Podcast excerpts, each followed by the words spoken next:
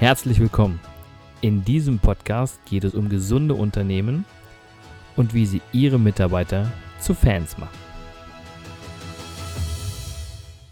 Hallo und herzlich willkommen zu meinem nächsten Podcast Mitarbeiter zu Fans machen. Ich freue mich heute ganz besonders, einen Gast dabei zu haben, der die Mitarbeitermotivation auf einer digitalen Ebene widerspiegelt. Und er ist Chief Digital Officer. Es ist ein totaler Zungenbrechername, aber sein Kürzel ist HCK und ich sage immer wieder, jeder braucht einen HCK und ich sage herzlich willkommen, Hans-Christoph Kaiser. Hallo Christian, vielen Dank für die Einladung. Ja, schön, dass du hier bist, schön, dass du die Zeit genommen hast. Sehr gerne. Mein Lieber, ähm, ganz kurz zu dir. Ähm, wir haben uns bei Hermann Schierer kennengelernt und wir hatten, glaube ich, gleich eine, eine Ebene, ein Draht zueinander. Du kommst aus einem digitalen Bereich oder du bist der Experte für Digitalisierung und wie bist du dazu gekommen? Was hat dich dazu bewegt, sowas zu machen? Ja, ich habe halt äh, Digitalisierung von der Pike auf gelernt, würde ich sagen. Nämlich, als noch gar nicht so die Digitalisierung da war, da war ich so an den Anfängen dabei und habe halt erlebt, wie das ist, wenn Digitalisierung sich so seinen Weg bricht. Und da war ich auf der Gewinnerbahn. Ich bin damals in der analogen Fotografie gewesen und war dann auf dieser Gewinnerseite der digitalen Fotografie. Okay. Und habe erlebt, wie sich das anfühlt, wenn alles funktioniert und wenn sich Digitalisierung seinen Weg bricht. Später dann, so zehn Jahre später war ich dann, oder 15 Jahre später war ich dann mal auf der anderen Seite, wie das ist, wenn man das nicht mitkriegt, wenn sich was verändert mhm. und plötzlich mal auf der Verliererseite der Digitalisierung steht. Und ich bin dann in die Unternehmensberatung gegangen und habe das aufgearbeitet und habe versucht zu verstehen, warum wir das nicht erkannt haben, dass diese Brüche gekommen sind und äh, bin dabei dann tatsächlich beim Chief Digital Officer rausgekommen, weil wir leben in der vierten industriellen Revolution. Das war mir persönlich nicht klar. Ich wusste auch nicht, was war die erste, zweite und dritte Revolution. Und äh, die Erkenntnis daraus ist eben, dieser Wandel muss gestaltet werden. Wer gestaltet den Wandel? Und da gibt es einen neuen Beruf und das ist der CDO, der Chief Digital Officer. Und der HCK, das ist der Hans-Christoph Kaiser, nur dass wir jetzt nicht so viele Abkürzungen alle durcheinander haben, ja. ähm, Hans Christoph, du hast eben gesagt Höhen und Tiefen, also du hast die, die, die Höhen mitgenommen und ich glaube, der Zuhörer, die Zuschauer, die wollen gerne wissen, okay, was war denn so die, die, die, äh, der Aufschwung, die Höhe, wo du drin gesteckt hast und was war dann so der, der Tiefpunkt? Also was hat dich dann runtergerissen oder was hat das Unternehmen runtergerissen? Ja, vielleicht mal so ein bisschen so zum Skizzieren. Man muss ja so vorstellen, ich habe damals vor, vor so um die Jahrtausendwende bei einem Fotohersteller gearbeitet, dem sehr, sehr gut ging. 100 Jahre alt, dritte Generation, die vierte schon in den Startlöchern. Mhm. Und die haben halt Profigeräte für Profifotografen entwickelt. Das heißt, die mussten ihre Bilder nicht mehr ins Labor bringen, sondern die konnten das bei sich zu Hause machen. Selbst die Bilder vom Mond sind mit so einer Maschine entwickelt worden. Also wirklich ein High-Class-Hersteller. Ja. Und dann äh, kam halt jemand vorbei, ähm, beziehungsweise war bei uns der Vertriebsleiter, der kam aus Amerika wieder und hatte so eine kleine schwarzen Keks dabei und hat ihn mir hingelegt und sagt, beschäftige dich mal damit. ich habe mir den angeguckt, stand 4 MB drauf. Und das war die erste digitale Speicherkarte, einer der ganz ersten, äh, die mit in Europa und Deutschland waren. Und äh, wir als Fotomarktführer ähm, haben dann dieses Thema aufgenommen, beziehungsweise das wurde mir auf den Tisch gelegt. Ich sollte mich damit beschäftigen, mit der gleichzeitigen Anmerkung, das wird sich niemals durchsetzen. Und der Rest ist Geschichte. Ja, es äh, war dann so, dass die analoge Fotografie den Bach runterging mehr und mehr und die digitale entsprechend hochging. Ich wurde dann mehrfach abgeworben, habe in Amerika gearbeitet, in Europa für den Marktführer gearbeitet, bin quer durch die Welt gereist und habe diese Technologie in den Markt gebracht. Und das ist halt, sag ich mal, so die Gewinnerseite. Mhm.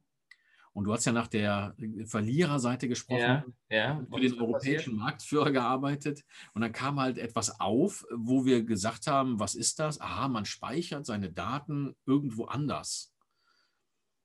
Und die einhellige Meinung war, wer macht das? Wer gibt denn seine Daten, seine Unternehmensdaten raus und die werden irgendwo gespeichert? So cloudmäßig oder wie? Du hast es richtig gesagt, Cloud, äh, die Cloud Cloud, das macht niemand. Und das war auch lange so tatsächlich. Ich glaube, so dieser richtige Push kam äh, so auch mit WhatsApp, wo dann auch man im Grunde Sachen hin und her geschickt hat. Das war echt toll. Man musste keine CDs mehr brennen, man musste keine USB-Sticks austauschen. Also äh, man konnte einfach mit WhatsApp Daten austauschen. Das war so super einfach. Und wo die Daten jetzt wirklich waren, das hat keinen interessiert. Ja, stimmt. Ist ja heute auch so. Das ist heute so und heute sind wir ja im B2B-Bereich da, dass immer mehr ähm, äh, ja, IT in die Cloud ausgelagert wird mit den Vorteilen, die dabei sind. Also ich muss nicht mehr investieren in eigene Hardware.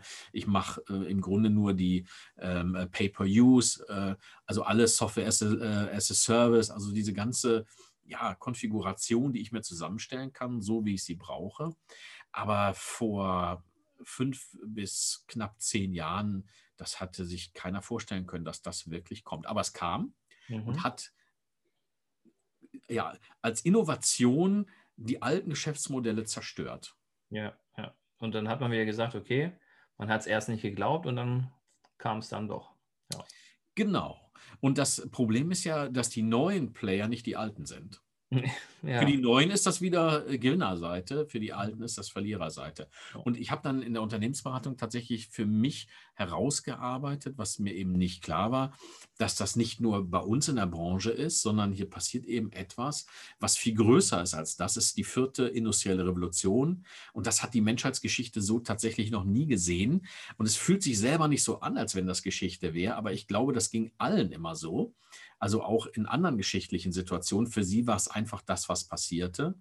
Aber rückblickend wird man sagen, ihr habt diese vierte industrielle Revolution erlebt, weil das passiert ja gerade weltweit, gleichzeitig, in einer rasanten Geschwindigkeit, die unfassbar ist.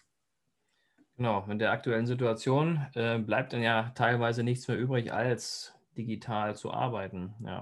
Ja, das ist jetzt wieder das Tolle daran. Also ich bin da ja ein positiver Betrachter der Corona-Krise, weil, ja. also ich gehe sogar so weit und sage, die Corona-Krise ist ein Glücksfall für die deutsche Wirtschaft, okay. weil wir eben aus unserer Erfolgsspur gerissen worden sind. Natürlich kostet das Geld und ist bedauerlich, also das mal als entschuldigende Bemerkung drumherum gebaut. Aber wir sind eben aus dem Erfolg herausgerissen und das macht uns wieder offen und wach für Veränderungen. Ja. Und das ist ja gerade das Problem der Marktführer, dass sie so gut sind, dass sie blind und unempfindlich werden für die Innovation um sie zurück, äh, um sie drumherum, weil sie zurückgucken und sagen, das war bisher immer gut, es hat sich bewährt und dann zu falschen Schlüssen kommen. Das ist so eine der wesentlichen ähm, ja, Erkenntnisse auch aus der Aufarbeitung. Okay. Wenn wir schon mal bei Unternehmen sind, was sind denn für dich gesunde Unternehmen? Was spielt für dich da als Digitalisierungsexperte mit, mit, mit rein?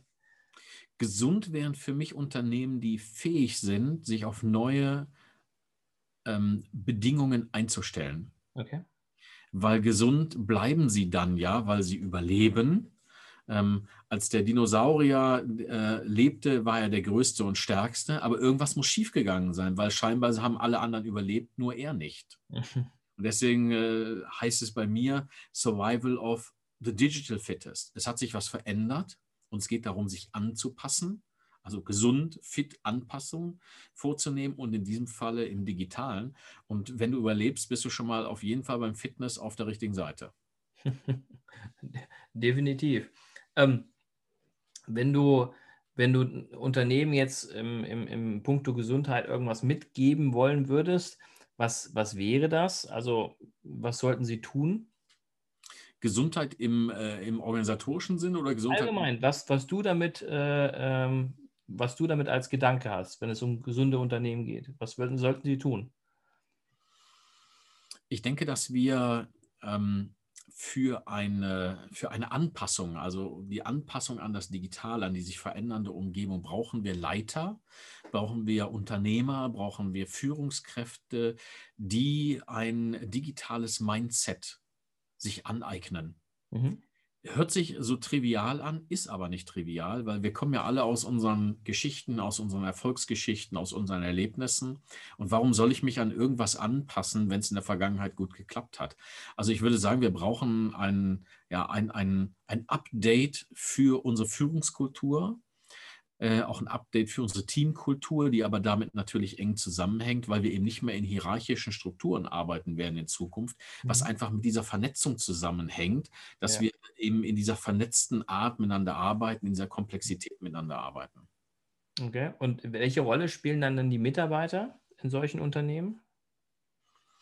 Ich denke, sie werden ähm, neben natürlich künstlicher Intelligenz, die viele Standardprozesse ablösen wird, sind die Mitarbeiter natürlich diejenigen, die dein Kapital sind, die dein Human, ja, deine Human Sources sind in deinem Unternehmen, die den Unterschied ausmachen.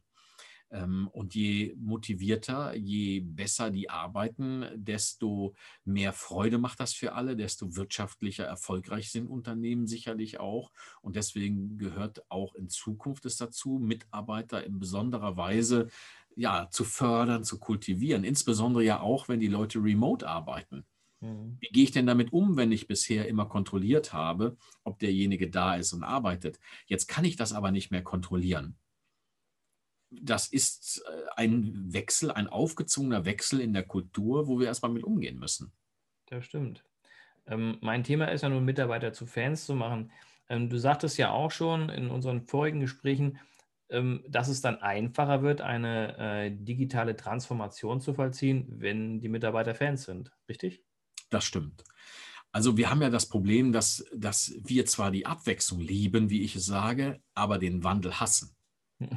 Das heißt, wir machen das alles super gerne, wenn uns das inspiriert. Wenn aber das auf uns zugetragen wird und wir uns irgendwie verändern müssen, dann blockieren wir das.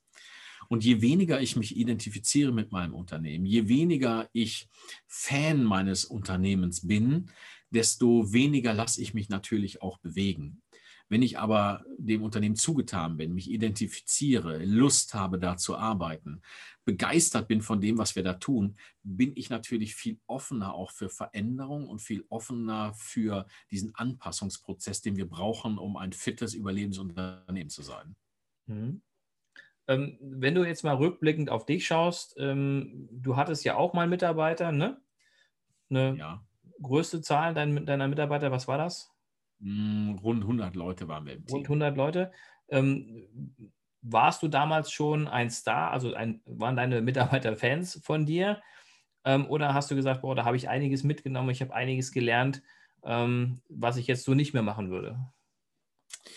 Ja, ich würde mal in mein, zu meiner Bundeswehrzeit zurückgehen. Ähm, Okay. Ich bin als, als, als Wehrdienstleister zur Bundeswehr gekommen und habe dann gemerkt, oh, ich sollte, ich glaube, neun Monate in so eine Wacheinheit gehen und fand das relativ uncool und habe mich dann entschieden, äh, was länger zu bleiben und habe dann mein, äh, mein Taschengeld, ich glaube, es waren 40 Mark früher äh, und dann waren es 400 als Wehrdienstleister und es waren dann, glaube ich, 1400, also eine unfassbar hohe Zahl. Ich habe also in einem Monat alle meine Wünsche erfüllen können. Und äh, ich bin dann ähm, als Unteroffizier, habe ich dann in der Ausbildungskompanie gearbeitet äh, und habe dann in jedem Quartal einen Führungsstil ausprobiert. Oh, okay. Aber wirklich all, einmal komplett durch. Also ich habe einmal laissez-faire gemacht, ein Quartal. Äh, ein Quartal äh, autoritär. Ähm, ein Quartal habe ich so einen angepassten, also individuell auf die einzelne Person gemacht. Äh, und ich habe noch was ausprobiert, das weiß ich gerade nicht mehr, ist schon ein paar Jahre her. Auf jeden Fall habe ich so diese verschiedenen Stile ausprobiert. Und zum Schluss kommt eigentlich raus, dass jeder was Vorteilhaftes hat. Und die Kombination ist eigentlich das, was am besten funktioniert. Mhm. Es gibt Mitarbeiter, die musst du klarer führen und es gibt Mitarbeiter, denen musst du mehr Freiraum geben. Mhm. Tendenziell, ich sag mal, ein Zweier-Einser-Kandidat, dem musst du Freiraum geben und Möglichkeiten geben, während jemand, der nur zur Arbeit kommt und den eigentlich gar nichts interessiert, außer dass er am Ende des Monats Gehalt hat, den musst du halt anders führen. Ja? Ja. Jemand, der Ambitionen hat, musst du anders führen als jemand, der eigentlich satt ist. Ja, sowohl als auch nicht. Es gibt ja, du sagst es schon richtig, also die Mischung macht es und ich glaube, dass Mitarbeiter, ähm, wenn sie, ähm, wie du so schön sagst, wenn sie satt sind, muss man fragen, ähm, okay, warum sind sie satt? Sind sie normal satt? Also sind sie so zufrieden, dass sie sagen, alles gut, läuft alles? Oder sind sie sowas von unzufrieden, dass sie am liebsten gehen würden? Ähm, also da muss man auch mal hinterhaken. Ne? Das ist immer ganz spannend, wenn man dann auch Gespräche mit den Mitarbeitern führt, wenn man nicht zum Unternehmen gehört. Denn dann sind sie etwas offener, als wenn man die Natürlich. monatlichen oder, oder jährlichen Mitarbeitergespräche führt. Aber der Gedanke ist ja gut, um den nochmal aufzugreifen, so eine Fankultur zu erschaffen, jetzt unabhängig von das, was sich realistisch umsetzen lässt, mhm. ja, aber zu sagen, was sind denn Prinzipien, warum Mitarbeiter gerne zur Arbeit kommen? Warum, wenn ich auf die Arbeit komme, dich alle feiern und sagen, der Chef ist da? Ja? Genau. Ob das dann realistisch ist, ja, weil wenn du führst, hast du eben auch das Problem, dass du natürlich Widerspruch erzeugst, dass du Sachen entscheiden musst. Das ist ja auch das Problem zwischen Opposition und Regierung. In der mhm. Opposition kann man sich alles wünschen, muss nichts machen, kann alles kritisieren. Sobald du in die Verantwortung gehst, bist du natürlich plötzlich mit Sachfragen konfrontiert.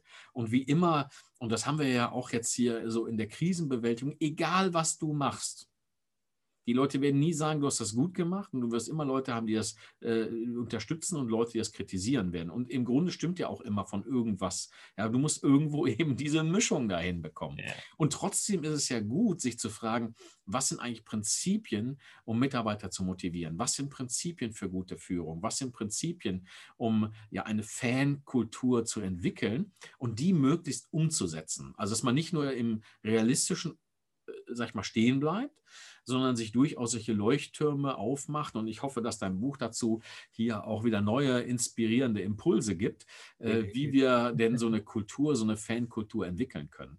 Äh, das ist, glaube ich, sehr hilfreich. Insbesondere dann, wenn wir eben durch schwierige Zeiten hindurchgehen, weil dann brauchen wir die Leute einfach an Bord und die packen an. Und wir sind eine Mannschaft und äh, nicht so nach dem Motto, ja, habe ich nichts mit zu tun. Ja, also es gibt ja manche, mit denen kannst du keinen Kampf gewinnen. Aber wenn die Fans sind, dann kannst du mit denen die Hütte einreißen. Ja, so sieht es aus. Ja, das wünsche ich, glaube ich, jedes Unternehmen. Aber ähm, dann sage ich auch immer wieder, da ist jedes Unternehmen oder jeder Unternehmer natürlich auch selbst mit verantwortlich für, ne?